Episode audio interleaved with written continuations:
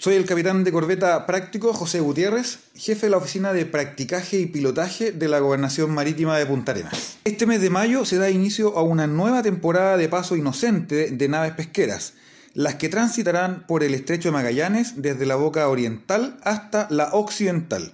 Este periodo se extenderá hasta el mes de julio de este año y se espera el paso de alrededor de 200 naves. Durante esta navegación, las naves son asesoradas por un práctico, quien permanece a bordo desde Bahía Posesión hasta Punta Arenas.